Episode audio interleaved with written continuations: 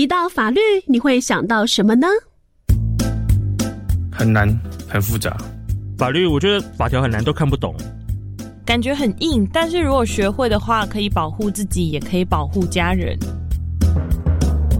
是的，总有人认为太过艰涩，太难懂了，甚至冷冰冰。现在，让我们从法治教育开始，与法律越来越近。每周六下午三点零五分到四点钟，跟着超级公民 Go 一起成为法治素养的超级公民哦！Moskonda Mabasnava，Let's go！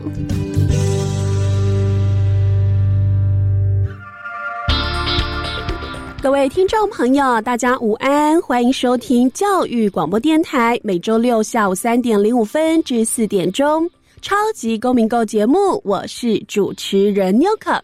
在我们现在台湾少子化的现代，每一个孩子都是每一个家长的宝贝，所以我们当然会希望，在他小小的时候，我们就可以将他可爱、搞笑、搞怪的一面呢给记录下来。而有的时候，为了方便其他地区的家人或者是朋友、亲友，可以一起来见证孩子的成长。所以呢，好，我们就会大量的放上我们宝贝们的一些照片。有的时候可能是宝贝在学习，宝贝在睡觉，甚至呢，宝贝在洗澡、在游泳的画面，我们也会把它放在网络上。我们一开始的这个初心很简单。就是希望可以完整的记录每一个孩子的成长，但有的时候这些行为却有可能被有心人士拿去利用，甚至作为犯罪的工具。我们也常常提到哦，现在的孩子呢，这个生活是非常非常的忙碌，他们可能不只是在学校生活，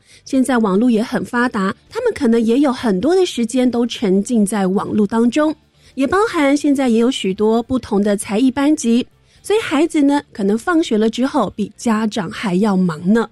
我记得在前阵子的节目也有跟大家提到哦，如果让好朋友们你想一下，你最快乐的时期会是什么时候呢？我想很多人的答案都会一样哦，就是呢在校园时期，我们觉得我们是最无忧无虑的，我们觉得那是一个最快乐的时期，但是。今天牛可要跟大家聊一聊，如果我们认为最快乐的时期，但是呢，我们却在这个当中遇到了一些好我们不愿意发生的事情，甚至呢，有一些加害者是我们身边很亲密的人。好朋友，你知道吗？在去年的六月哦，发生了一件安亲班的老师涉嫌拍摄低年级五个男童哦。主要呢是一名家长哦，发现了这个低年级的孩子行为很怪异，带到医院检查哦，就发现这个孩子的下体轻伤，而这个时候男童才透露是安亲班老师以帮助他健康检查为由触碰下体还拍照，家长报警追查之后，发现这位老师的手机里头至少还有五名低年级的男童私密照，而比较近的。在去年十二月底，也有一位补习班的老师偷拍女童如厕长达五年，也被起诉了。女童在上厕所的时候发现了，怎么前面的这一个芳香包的位置怪怪的，所以呢，他就紧急好找了补习班的老师询问。后来呢，就发现到了，原来哈这一位詹姓老师，好他已经好用这样子的方式偷拍了六名的女童。甚至好，他第一次犯案的时候呢，就在他刚到职的那五年前。听到了这里，我们会开始担心受怕。就是我们认为，不管是校园，不管是补习班、安亲班，这些我们觉得应该跟家长站在同一阵线的师长，却有如此犯罪的行为。这个我们称为儿童及少年的性剥削。就在这个时刻呢，我们非常开心，邀请到哈要在今天跟大家分享防治儿童以及少年性剥削台湾展翅协会资源发展处的专员陈婉珍专员，专员好，大家好。是的，我们今天呢，婉珍呢来到节目当中，就是要来跟大家分享防治儿童以及少年的性剥削。所以，我们先请婉珍来跟我们分享一下，什么叫做儿童以及少年的性剥削呢？好，呃，我们从法律上面来讲，儿童跟少年性剥削，它指的是用权力的不对等，像是年龄啊，或是经济社会地位，然后性别还有体力等各方面的权利的不平等，然后去迫使或者是操控或是诱骗这些未满十八岁的儿少去参与这些性活动。嗯，那被害人呢，他可能会从中可以换取他可能需要的，比如说食物啊。或是住宿、嗯，关爱，或者是礼物、金钱等等，那其他人利用这个行为从中可以去获利，这样。嗯，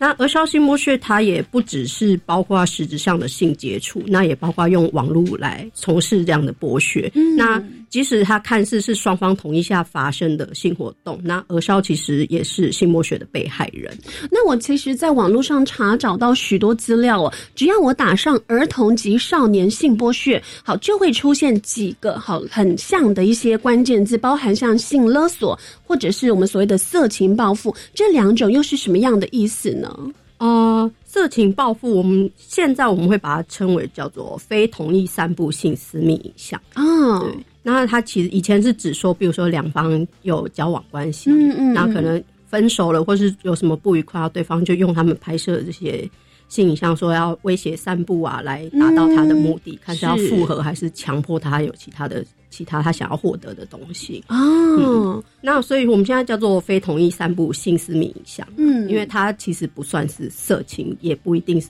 他的目的是报复，嗯嗯嗯嗯。对，我记得啊，我在找这个相关的资料的时候，就发现其实像有一些我们会在新闻上看到，我可能有一些名人啊，或是有一些影星，他们的一些私密的影片，也许不是他们曾经交往的对象，而是他们可能手机呀，或者是电脑拿去送修的时候，然后呢，这一个有这些照片、影片的人，他就恶意的散播，对。对，所以他不一不一定是报复行为，对不对？对，因为他就是有他的目的，他想要去达成，所以他用这个性私密的影像作为他的筹码，然后去威胁这些被害人。哦，那所以除了这一些，我们刚刚提到的性勒索，它也算是其中一环吗？呃，性勒索的话，它就是包括整个这个。这个这个犯罪行为，它就是以性私密影像作为威胁，然后勒索被害人做了他任何不想做的事情。对，包含他可能会要求用这个私密照说你要再拍更多给我，嗯然后或者是你要跟我发生性行为，然后或者是用。这个来控制他们之间的关系，然后或者是我需要呃你付钱给我之类的这样子，这就就是这就是性勒索哦。那妞可这里想要请教一个问题，因为刚刚呃我们婉珍讲的非常的清楚，但是我前阵子看到了一个新闻哦，就是呢提到有。啊，现在的这种网络直播哈，就是只要你有一只手机，你有网络，你可能就可以有另外一个呃事业的状态哦。有一名他只有十二岁的少年哈，他在直播的时候呢，当时就被观众要求要翻跟斗来展示他的肌肉。那这一位年轻的孩子就想说，我要来满足大家的要求，所以呢，好，他就当众哈脱掉了自己的裤子。那这个片段就被观众剪出，然后呢进行传播。那这样的一个行为，因为第一个是他是以直播主的身份，那他做了这个，不管是他脱上半身或是下半身，然后他的这些影片被剪辑，虽然事后这个孩子已经把影片都已经锁住，都呃删掉了。可是，如果他这样的行为，这一些传阅的，或者是这一些有观看的，他们有涉及到呃儿童及少年性剥削吗？呃，那我们其实可以回去看我们那个《儿少性剥削防治条例》它的第二条里面有提到说，呃，性剥削有哪些类型？嗯，那其中就会包括说，你拍摄、制造、散布、播送、交付或是陈列贩卖，这些都算是。性剥削就是违反了这个条例，是，所以刚刚上述的那行为，包括他呃侧拍，嗯，然后还散步的话，这都是触法的行为哦。那刚刚呢，其实我们提到的啊，现在很多孩子都很很很，就是可以说是重度在使用网络哦。那这里想要请教一下婉珍呢，网络的儿少性剥削，好这样子这个案件里头的加害人跟我们所谓的被害人，通常会是谁呢？嗯。其实，就我们实物经验上这样观察下来，不管是熟人还是陌生人，嗯。就包含比如说情侣啊、嗯。同才之间，甚或是所谓的网友，嗯，任何人都有可能成为加害人或是被害人。对他没有一个嗯明确的一个族群或样貌。是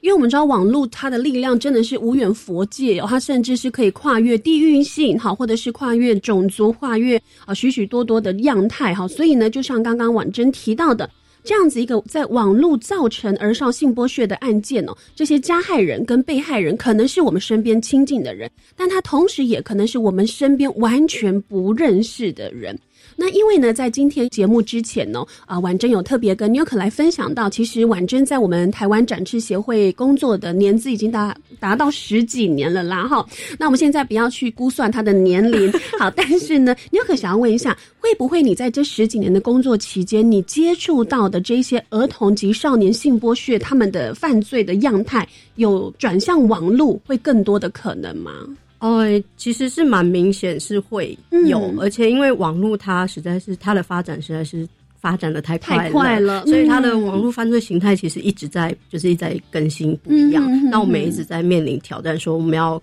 呃赶快发现到有什么新的形态，然后呃。其实有时候我我之前是做我们的自立少女方案，那我其实也跟那些少女有接触，嗯。那确实会从他们身上知道说他们对网络的依赖性蛮高的，嗯。对啊，那这些加害者、哦，他们其实就会接触到这些被害者之后，他会去观察说，哎，他在这个关系上他的需求是什么，哦然后就会利用不同的话术啊，用不同的手法取得他的信任，嗯然后再进一步的进行诱骗跟威胁。嗯对啊，嗯那我们也发现说，加害者他不一定都是恋童者，那只是相对来说，在儿少在权力不对等的情况下，比较容易成为被剥削的那一群人。嗯嗯嗯嗯。那根据呢这个性影像处理中心的数据显示哦，在去年三月到六月哈，就接获了申诉案件共计一千三百二十七件，里头呢有八百八十八名被害人，较前一年一百一十一年的同期成长了五倍。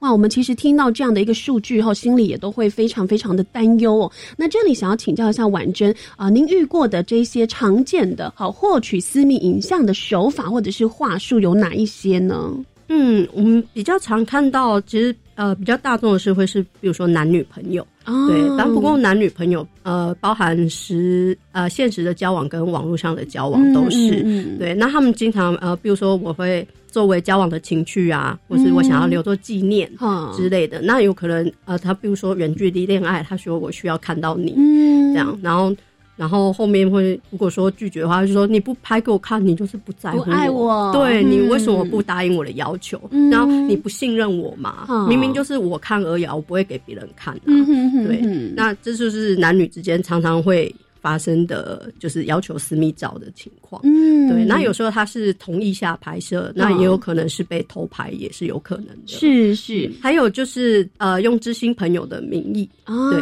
就是比如他可能会。可能是真的，也可能是假扮的，因为网络上你不知道他是同性或是同龄的好友，嗯他可能就是一个大叔这样子，哦然后可以装作我也是国小生，然后就装作好朋友接近你，然后就跟你讨论说，哎、呃，我身材怎么样啊？嗯然后你发展的怎么样？我们要不要嗯拍照交换看一下之类的？哦或是有觉得好玩，然后做一些网络挑战，就拍一些奇怪的姿势什么之类的，然后来骗取他们的私密照。是对，还有一些是比如说追星，嗯嗯，他们会呃提供明星的演唱会门票，啊，然后说我这边有免费的票，可是我想要送给真心粉，所以你必须要证明你是真真心心粉，嗯所以你要回答我的问题之外，你可能还要拍摄我。指定的动作来证明你是真粉，然后可能在这过程中就会越来越过分这样子。嗯哼哼对，然后另外还有就是常见的，比如说用游戏装备啊或点数，嗯哼然后你如果想要获得这个，你就是要拿你的照片来跟我换。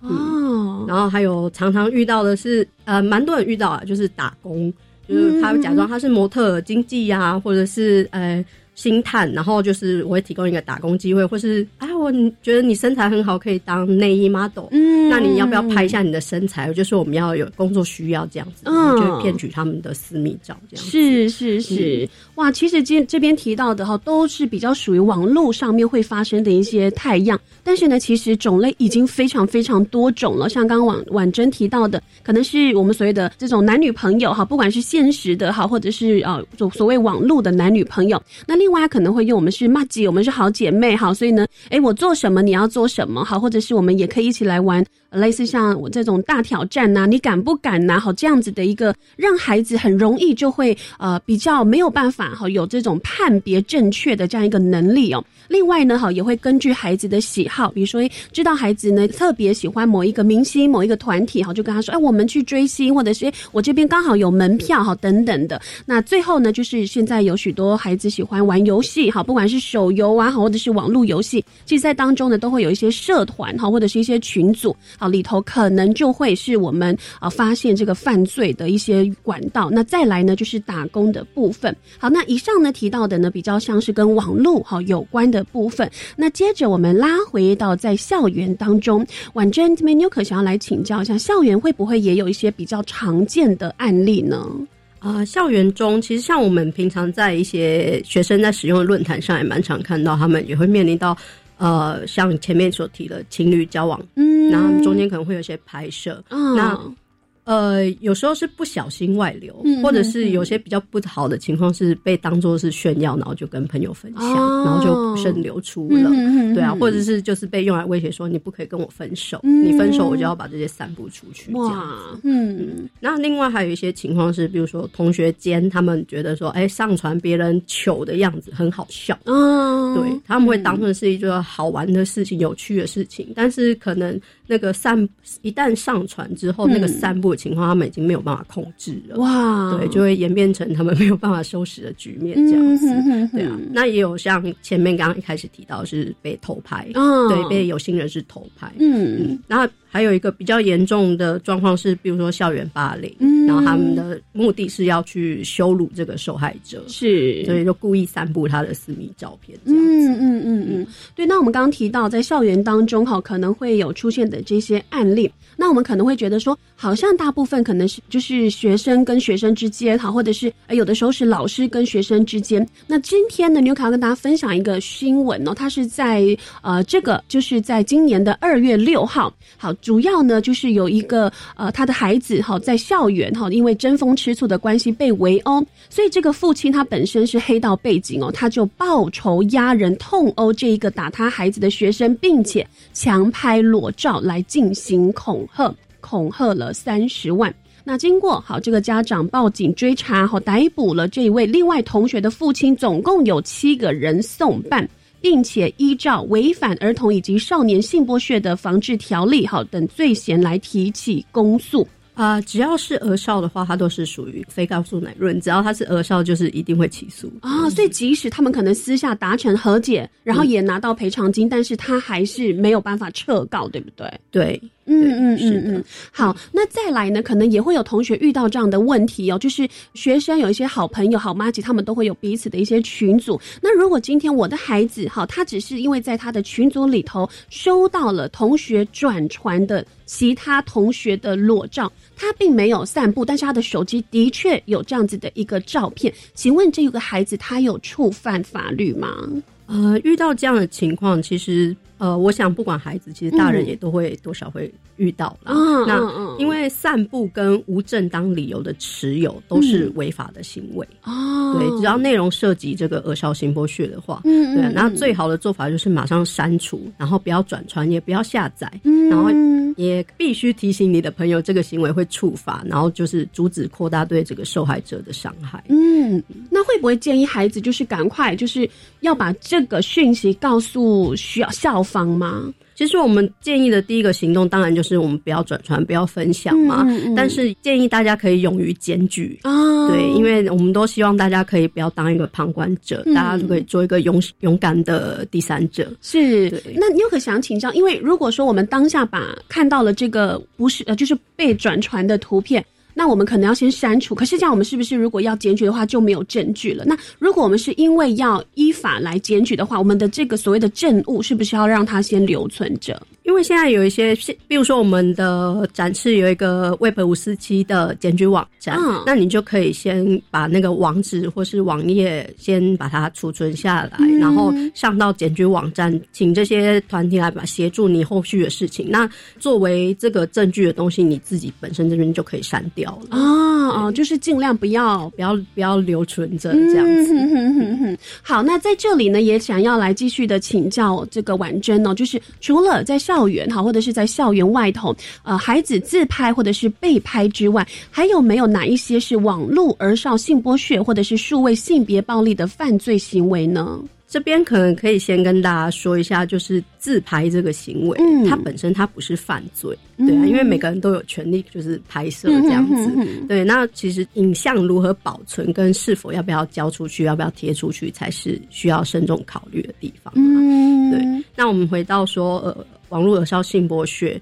除了就是刚刚讲到的这个性勒索嘛，嗯。网络诱拐，嗯，对，这比较容易发生在儿少身上。那他们就是说，透过网络跟其他数位科技去跟他们建立关系的过程，然后促使网络上或现实生活中去跟儿少发生这个性的接触，这样子。嗯嗯嗯，对啊，那我可以分享一下，就是网络诱拐经历过怎样的一个过程啊？嗯。他们首先就是会先锁定他们的被害人，嗯，对，就是经透过社群软体啊、线上游戏或是交友软体，然后就是掌握他们的生活跟交友形态，然后利用一个或者是多个身份，然后就是开始出现在他圈子里面去接触他，嗯，然后就开始第二步就进入说增增进他们之间的信任关系，就会陪他玩游戏啊，或是送礼物、嘘寒问暖之类的，然后就像前面讲，可能投他所好，然后开始对他进行一些诱骗这样子。嗯。对，然后再来他就会担任他的倾诉者角色，就说、嗯。啊，你看我这么懂你，就是而少有渐渐觉得说啊，这个人都会听我讲话，他好懂我，嗯，然后嗯就会开始也会分化他们跟他其他亲密关系者的关系，就说你看你妈妈都对你不好什么之类的，嗯让他在他的生活群中去孤立起来，这样子，嗯。这样就比较不会那么容易那么快就被人家发现他正在经历这个网络诱拐的过程。嗯，对，然后再来就会进开始的进入就是可能真实的接触，嗯，对，就是会越来越可怕这样子。嗯。那这是一个网络诱拐的过程，嗯。然后最后他们就会，比如说如果已经不幸已经发生了就是真实的性性的关系之后，他们就会利用这个再继续去威胁儿少，嗯。就说你看你你要是敢告诉别人，我就对你再怎样怎样的。嗯，对，嗯那这个孩子就会可能会陷入一个更更久的一个循环，没有办法脱脱离这个状况。是好，那我们再次谢谢婉珍哦。那其实呢，刚刚这个婉珍提到的这一些事情，也让纽可马上脑海中想到，我们在呃前几集的节目里头有跟大家提到，在校园的吸食毒品的，其实这一些加害者，他们通常呢都会用同理心的方式，让孩子觉得，哎。他懂我，好，他愿意帮我分担，好，或者是诶，我现在所遭遇到的事情，他曾经也有过，可是他现在呢，呃，好像已经度过了，那我就要跟他做好朋友，因为他感觉是可以帮我，好陪伴我度过现在的一些呃种种的事情。所以我们发现，其实这些网络的加害者，他们都会先从同理心让孩子去信任他们，然后渐渐的呢，就开始进行了一系列的这个犯罪的行为哦。所以在这里呢，在今天的啊、第一段哈、上半段，妞凯是要提醒大家，我们其实啊、常常在呃节目当中，好跟所有的爸爸妈妈们、跟家长们来提到的，跟孩子们的相处，我们一定要有许多的时间哈、是啊、可以好好的跟孩子来进行沟通。这个沟通呢，不是一种上对下，而是你就可以很轻松的跟孩子说，哎，今天在校园发生了什么事情啊，或者是今天在安亲班、在补习班，哎，有没有让你觉得呃快乐的事或是难过的事？好，我们用这样子的方式让孩子知道说，其实父母母跟我们也是站在同一个阵线的、所以即使呢，他有的时候会遇到一些诱惑啊，或者是遇到一些怂恿，但是他是愿意开口跟父母亲讨论。那其实这样子的一个避免孩子哈、犯罪或者是呃受害好，其实一开始的这个防御是最重要的。那我们先来休息一下，待会儿再回到超级公民购的节目现场。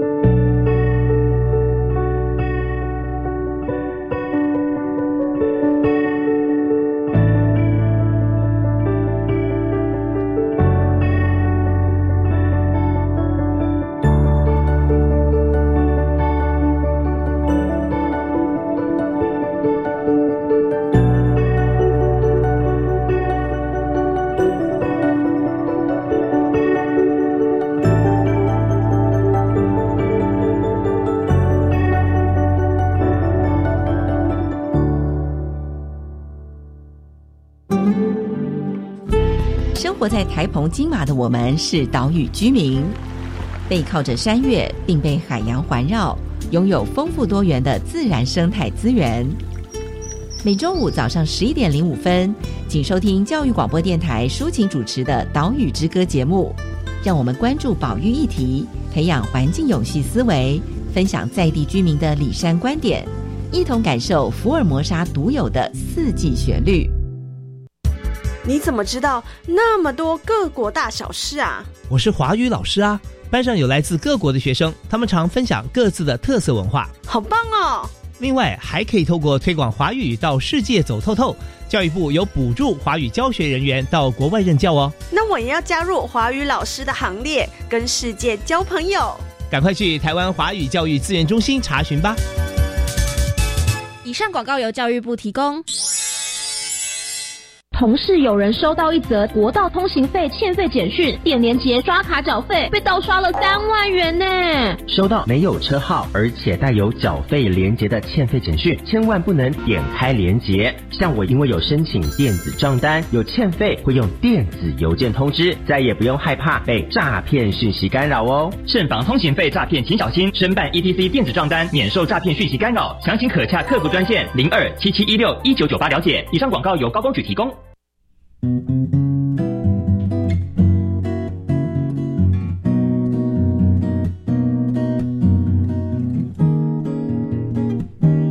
是苏命苏米恩，你现在收听的是教育电台。我，朋友们，就爱教育电台。耶耶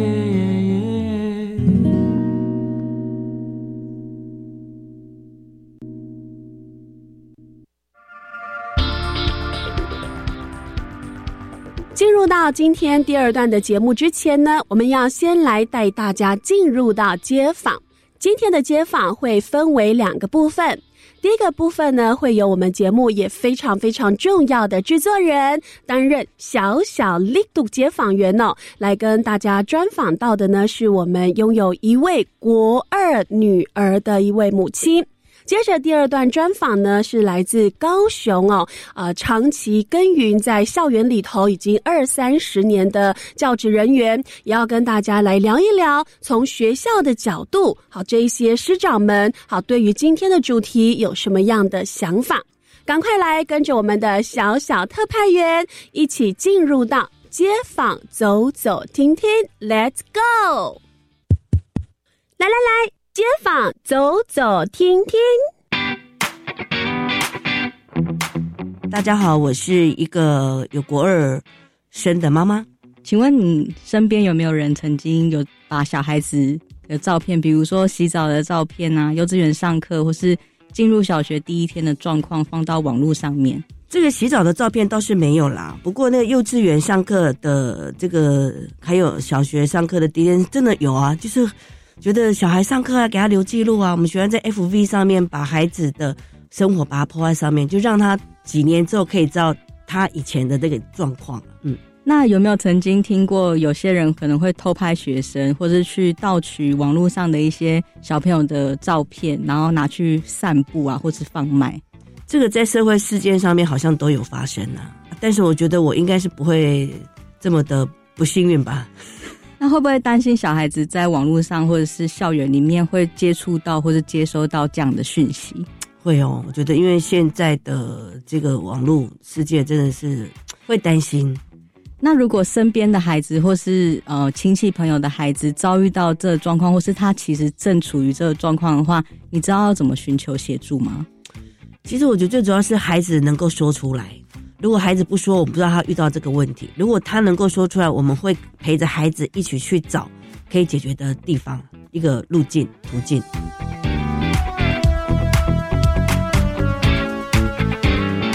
Unimnang mihumisa inakgan hai tupang tu savi palalavi. Uninang mihumisang sa ginhay biyo mariglan tangka siya istandang.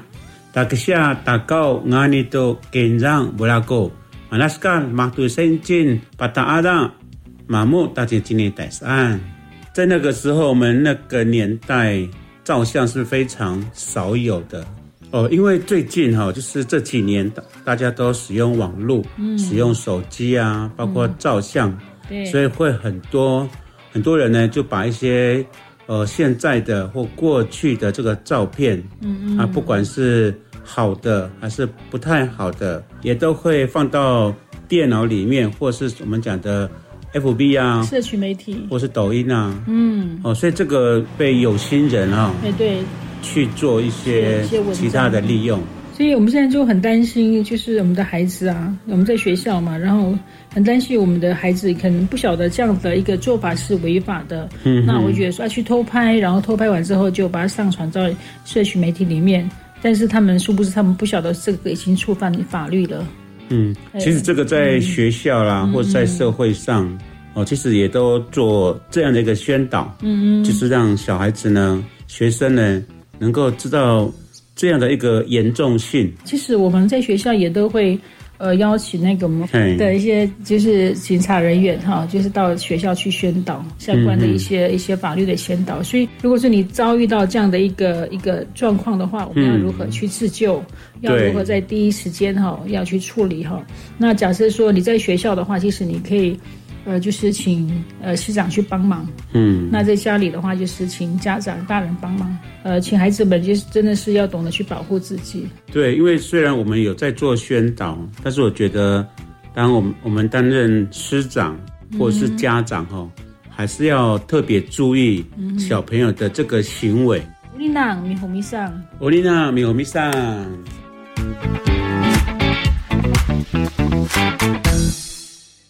欢迎好朋友们再次回到《超级公民购》的节目现场。我们刚刚呢听完了两段的街访哦，不晓得好朋友心中你有没有问问你自己，对于这一些问题，你又会有什么样的回应呢？其实呢，我们刚刚好透过今天的大来宾，来自我们台湾展翅协会资源发展处的专员婉珍专员的分享哦，我们就可以看到，其实现在它其实不管是年龄层的下降哈，或者是它有更多元的管道哦，让这些加害者哈去进行这样子的一个犯罪的行为。那在这里呢，我想家长们可能开始也会呃去意识到说，呃，即使我们在生活当中，我们也会提醒孩子说，哎，你要好好的保护自己哦，不能有随随便的大人去触摸哈，或者是呢，哎，去做让你不舒服的事情哈。因为像我的小侄女现在二年级，国小二年级跟三年级，他们其实在校园当中就会有一些相关的课程啊，会来提醒小孩。所以在这里，纽可就想要来请教一下婉珍呢。我们刚提到的这些案例，当这一些孩子他们会受到什么样条件的诱惑，好，或者是呢会在什么样的状况之下，让他们愿意交出自己可能比较私密的照片或者是影片呢？嗯，其实很多儿少他们在青少年的时候，他们就是会很在意，比如说同才的关系呀、嗯。然后也会对亲密关系感到好奇，嗯。对啊，所以他们会在交友或是交往的过程中，就是即便他们知道嗯私密照传出去之后的风险，啊对，但他们可能会害怕说，呃，如果我拒绝了对方的要求，嗯。那我们的关系就会被破坏。是。对，那或者是说，其实那些加害者，嗯。他们一开始不会直接跟你说我要你的裸照，哦。对他们可能会是嗯循序渐进的，一步一步的骗取，就是一开始可能先要求说，哎、拍你的脸就好，嗯。对，嗯。然后可能嗯或者是他如果比如说陪你打游戏什么之类，你们之间会聊天嘛，他可能嗯就会。无意间得知了你一些真实的讯息，哦。比如说你念哪一间学校啊，嗯你叫什么名字啊，然后他后续就会用这个真实的资讯来威胁你说，你如果不给我，我就真的去毒你怎么样，哦或是我要伤害你的朋友或是你的亲人这样子。是。对，那孩子接受到这样的胁迫之后，他就会很害怕，然后就会照他的做这样子。嗯嗯嗯嗯，对，通常这样的事件，它都是一开始就像婉珍提到的，他先建立跟孩子的之间的信任，对。对，然后他，所以他不大会一开始就跟孩子说我要你哈比较私密啊，或者是呃照片，或者是影片，或者是其他的资讯，那孩子其实也就一步步的哈落入到了这样子的一个犯罪的太阳里头哦。那我们刚刚提到呢，其实如果说我们面对私密影像的外流，那其实现在呢，还是会有一些受害者，他是会选择隐匿的哈，甚至他就会把这样的一个事件自己吞忍下来。那想请教婉珍，你在接触的案例里头有没有遇过类似的状况？那这一些孩子他不愿意报案的原因会是什么呢？嗯，大部分会分作有一个状况是因为他一直持续的遭受威胁中，嗯就是对方会是威胁说你不可以告诉别人啊，你如果敢去报警或是怎样，我就会进行更过分的散布或者是。呃，可能就会直接伤害你之类的这种威胁，嗯嗯嗯嗯所以他们会深陷于那个害怕之中。嗯然后另外一种是，我觉得，因为现在呃，蛮多人还是会这个社会氛围了，还是会去谴责说你你为什么要拍，你拍为什么要给人家这个谴责的氛围，会让他们就是被害人会陷入比较低迷的情绪，嗯。对，然后他也同时会担心说周周围人就会议论他或是指责他，所以就让他更没有办法去放心的去对外求助。嗯对啊，那我觉得也是可以呼吁说，这真的不是被害人的错，嗯。因为要被谴责的应该是使用这些手段跟话术，然后利用他们的情感还有信任，还有这个脆弱处境，然后去胁迫获取利益的这些加害者，因为这就是一个犯罪的行为，我们应该谴责的是这个部分。嗯嗯嗯，对。那在这里呢，我们想请教婉珍哦，如果说我们的孩子哈真的发现了有同学好受到私密影像的散布，好或者是被性勒索的话，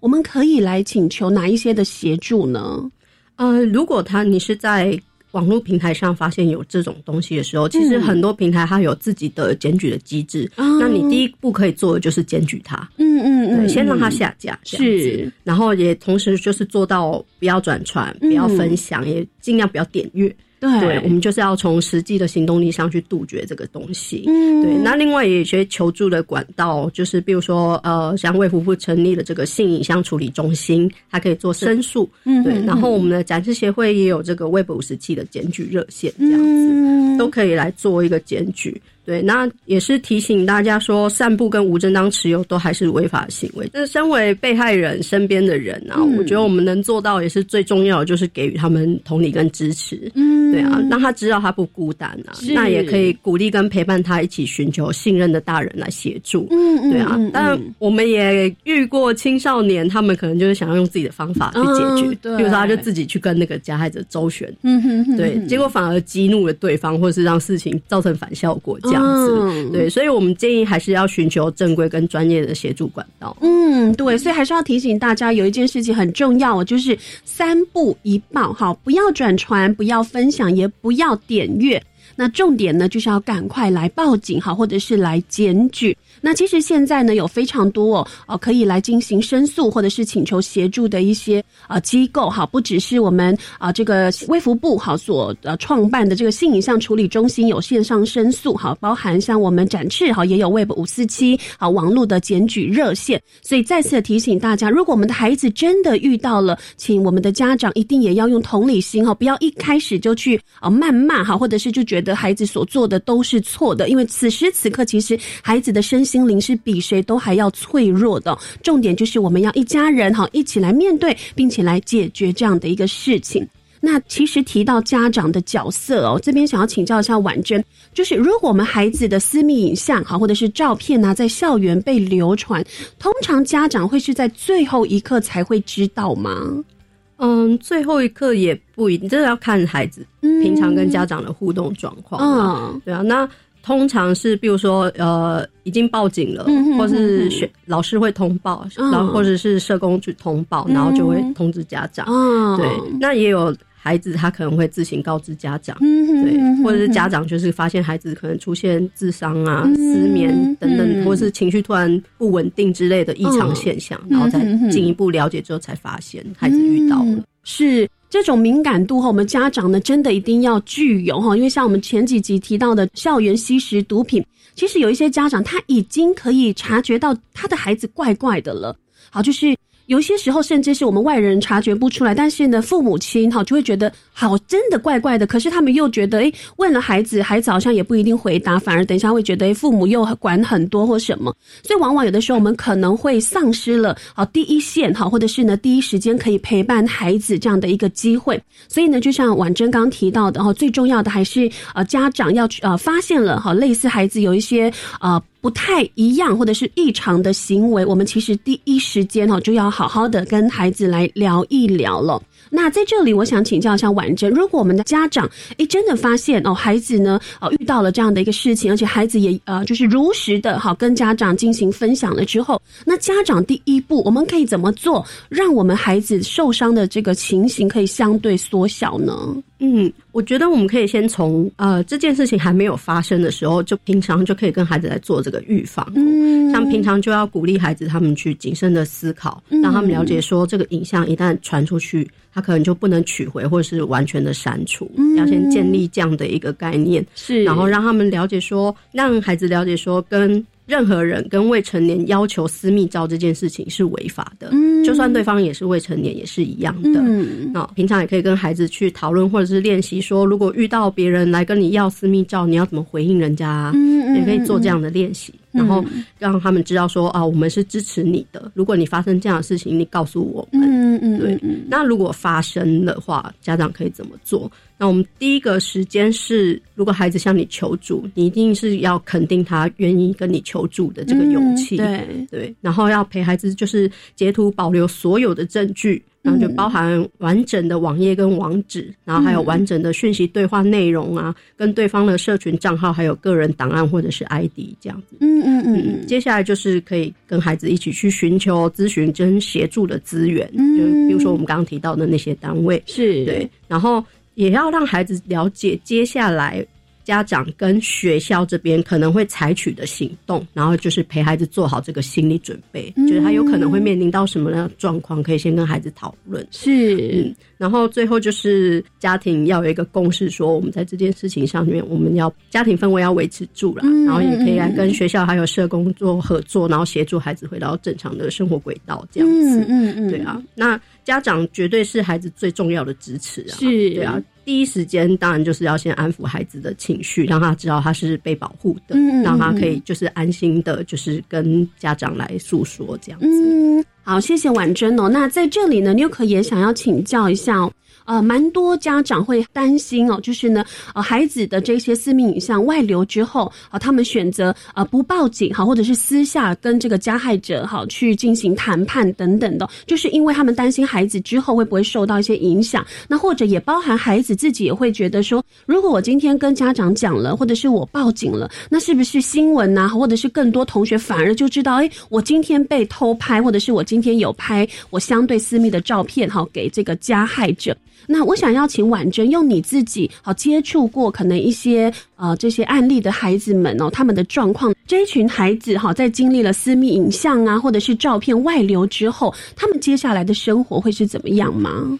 嗯，就是新私密影像外流，它带来的这个伤害其实是非常巨大的。嗯，从事发到后续处理的这中间，被害者他们都一直持续的承受着很大的心理压力。嗯，对啊，那有些他就是没有办法承受。他人的眼光，所以他们选择离开了原本的生活圈。嗯，对啊，但是他就算去了新的环境居住，他也会担心说被认出来，然后又再次遭受他人的异样眼光。是，对，但我们也没有办法说用一种样态去形容所有的受害者。对，因为受害者他不一定是那样子。对，但我我们其实是相信说，如果社会大众都可以不谴责受害者的话，那展现友善跟支持的氛围的话，对于他们恢复那个稳定生活就会是最大的帮助。嗯，OK，那我们回到法条这个部分哦，在校园当中，成人私密影像的散布，成年的学生以及儿少的情境，或者是相关的法规，会有什么样的差别吗？嗯，成人这边的话呢，其实情境上来说，嗯，也是包含前面说的很多，比如说被合意拍摄或非合意拍摄，嗯，就是偷拍或是窃取这些都有，比如说情感诈骗啊，或者是仙人跳这样子，嗯嗯嗯。那另外也会像我们提到说，数位性别暴力，嗯，里面也包含呃性勒索是一个。然后还有未经同意散布嘛，另外还有一个就是伪造，比如说那个 Deepfake 啊 AI 技术，然后还有另外就是网络性骚扰或网络跟踪，嗯，就是透过网络来进行性骚扰跟跟踪的行为，是。然后还有就是遭到非法入侵或是窃取他们的私密照，嗯。然后另外还有那种伪造或是冒用身份，比如说我用你的头像创了你的分身，然后就是利用你的身份去做一些不好的事情这样子。然后另外还有一个就是漏搜。啊，对，就是漏搜这个行为，其实也是违反就是个人意愿的嘛，也是一个犯罪行为。是对。那成人的在法条上来说，它比较适用于刑法的里面有一个妨碍性隐私跟不实性影像罪。对，那儿少的话就是用儿少心剥削条例。那它在这中间其实蛮多蛮像的，但是只是儿少心剥削条例它会是加重刑责的部分。嗯，对。然后呃，成人他会是告诉乃论。然后儿少的话就是非告诉乃论这样子，嗯嗯嗯展示也在这方面有提供，就是成人性私密影像被害人的服务这样子，就是如果你成年人有遇到这样的这样的危机的时候，也可以来向展示求助。是我们接着呢就要来请教婉珍的，就是哦，如果我们真的在网络上遇到了像陷阱啊，或者是困难，不论我们的身份是成人好，或者是儿少，我们可以好跟哪些单位来进行求助呢？哦，我们展示有一个 Web 八八五，就是网络帮帮我的咨询热线，它就是可以接受大家就是询问上网的安全问题。那包含了网络交友啊，我被诱骗或是私密照被散布，或是我遇到了新勒索、网络霸凌、网络沉迷，或者是我亲子间的数位教养，这些都可以透过网络八八五来做一个咨询。嗯，对啊。那我们的咨询它其实是可以采匿名的。然后就是有专业的顾问啊，比如说律师啊、辅导专家、智商师、精神科医师等专家，他们就是会呃针对你的问题提出建议这样子，所以你可以放心的来咨询这样。嗯，好，那我们刚刚呃也有提到的，就是我觉得这个很重要哈，就是我们家长跟孩子应该都要呃共同拥有的这个关于亲子间的数位教养议题。好，它一部分呢，我们可以归类哈，就是呢呃家长要在生活当中哈呃适时的哈来提醒孩子。好，在网络上这样子的一个啊非常多彩多姿的世界里头，其实呢，它也啊蕴含着许许多多的危机哦。另外一部分呢，我们回归到今天，好，我们一开始进入到节目的街访哦。好，就是在这里，牛可想要请教一下婉珍哦。就您自己而言哈，你对于哈，可能你身边的这些家长们啊，爸爸妈妈们，他们可能会把孩子相对比较私密，可是我们会认为哦是可爱的照片或者是影片哈啊放在网络上，啊就是做一个记录这样的一个行为，你自己会怎么看这件事情呢？哦，我认为，嗯，我个人认为哈，就像我们。比如说，我们有养宠物也是一样，我想要晒可爱的孩子或可爱宠物无可厚非，但是我们其实也要慢慢的去认识到，说网络它可以是很欢乐，也可以是很可怕的。嗯，所以我们在上传任何不管是什么样的照片或是影像之前，一定要先想想看，说我上传之后它有什么风险，嗯，它有可能被转传到什么样的地方，这都是要去慎重思考。所以这样。我们就说，在你分享前，真的要花三秒钟思考一下。对，而且这也包含说，孩子他长大之后看到之后，他会会不会觉得他很介意？嗯嗯，对。所以我觉得这都是慢慢建立起来的观念啊。是，就是我在上传，或者是我们在。我分享的地方的时候，我的隐私的设定有没有确实的可以保护到我照片中的东西？这样子，嗯嗯嗯嗯，对，这让你有可想到我在呃之前参加同学会的时候，那时候我们也是一群好朋友，因为你有可有蛮多的同学们哈都已经呃当了爸爸妈妈，所以他们也会跟我们分享他们小孩子的一些照片啊等等的。那其中呢，就一位啊，就有一位家长，他就提到说，就是我们同学的一个家长，他就提到说，你应该要把孩子的眼睛啊，就是他的五官不要这么样的清楚，然后呢，就其他同学就开始啊，就是要附和着说：“哎呦，他又不是明星的孩子，就觉得好像明星或是大官的孩子才需要做这样的一个保护。”但是呢，其实我们刚刚回到哈婉珍的提醒，其实有的时候我们会认为这是一件可爱的事情，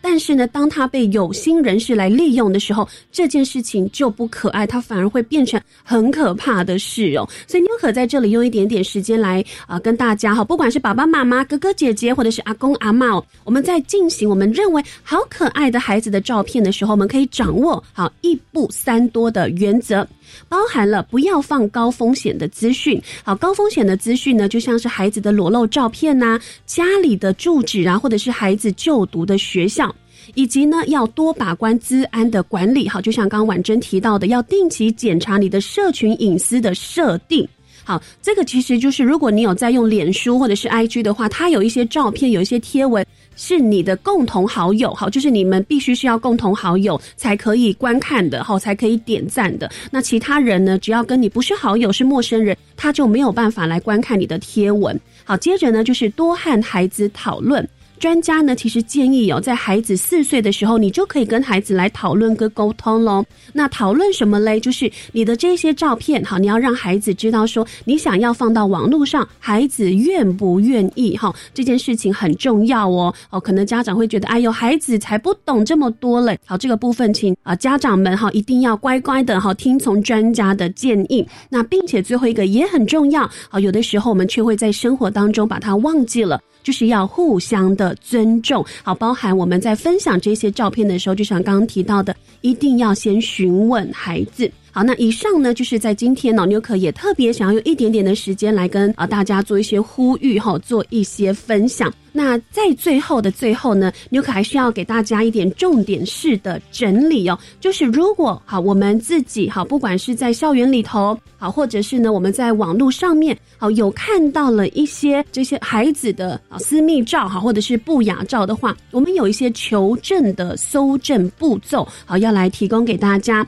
好，第一个呢，就是我们要来进行截图，好，不管是用手机或者是用电脑。第二个呢，好，要留存对方的账号、姓名以及电话。第三个，你要保留对话的记录；第四个，不要删账号，不要删对话，也不要删好友。好，那接下来呢，就要赶快来求助相关的机构，好，来进行协助。好，那这边你可请教一下专业的婉珍，好，你可有没有漏掉的部分，或觉得哎，你觉得比较重要的，要再来提醒一下听众朋友呢？遇到困难的时候，真的是先不要慌张，我们要保持冷静，然后就是做到刚刚 n 克提到的这些步骤，来确保说我们没有不会因为慌张而错失了一些可以。呃，阻止这件事情的可能。嗯，对，我们不要当那个沉默的第三者哈，这件事情很重要。那在今天节目呢，最后纽可还想要请教一下婉珍哦，因为我们其实啊，这个超级公民购节目有非常多家长哦，很喜欢来收听，也希望可以在当中来学习到一些可以陪伴孩子的资讯。那我想请教一下婉珍，在你接触到的这些个案当中，这些孩子的父母亲，他们大多呃，在知道孩子哈有受到这样子的一个伤。伤害之后，甚至如果他们的孩子是所谓的加害者的话，你所接触的这些个案里头，家长大概他们都会是扮演什么样的角色呢？或者是您觉得以你专业的角度，你希望家长是扮演什么样的角色？呃，据我所了解到的，比如说从我们社工同事那边去了解到的情况，很多家长在第一时间他可能会。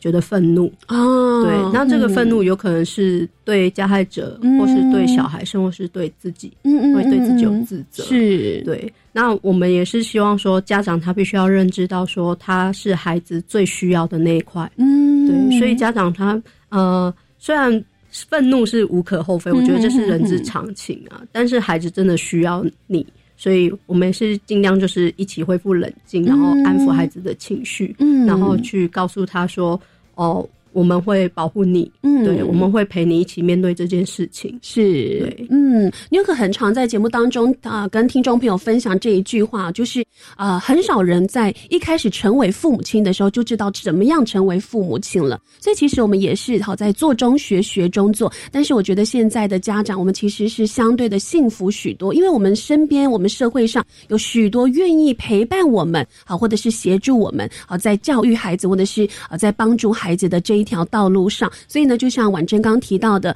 啊，当我们的孩子真的好发生类似的一些事情的时候，即使我们的心里很啊这个生气啊，或者是很怨恨，然后也气自己，但是呢，一定要冷静好，唯有冷静，我们才可以让孩子知道说，父母亲好是我们很重要很重要的一个陪伴跟一个桥梁，让我们在面对之后的生活，我们会有许许多多的力量。那我们刚刚提到的呢，这些相关的协助，我们这个时候就请婉珍再次来跟我们分享，如果我们真的遇到了相关的事件，我们可以如何寻求协助呢？如果你在网络上看到有类似这种性剥削的案件的影像或图画之后呢，你可以上我们的 Web 五四七来做检举，或者是到这个卫福部成立的这个性影像中心。呃，如果是需要协助的话，Web 八八五呢这边都可以提供你的咨询。那成人的部分也有提供这个成人性私密影像被害人的服务，都是可以利用的管道。是的，所以我们一起加油。我们再次谢谢台湾展翅协会资源发展处的专员陈婉珍专员，谢谢婉珍，谢谢大家。好的，下个礼拜同一时间不要忘记继续锁定教育广播电台超级公民购节目，我们下个礼拜见了，拜拜。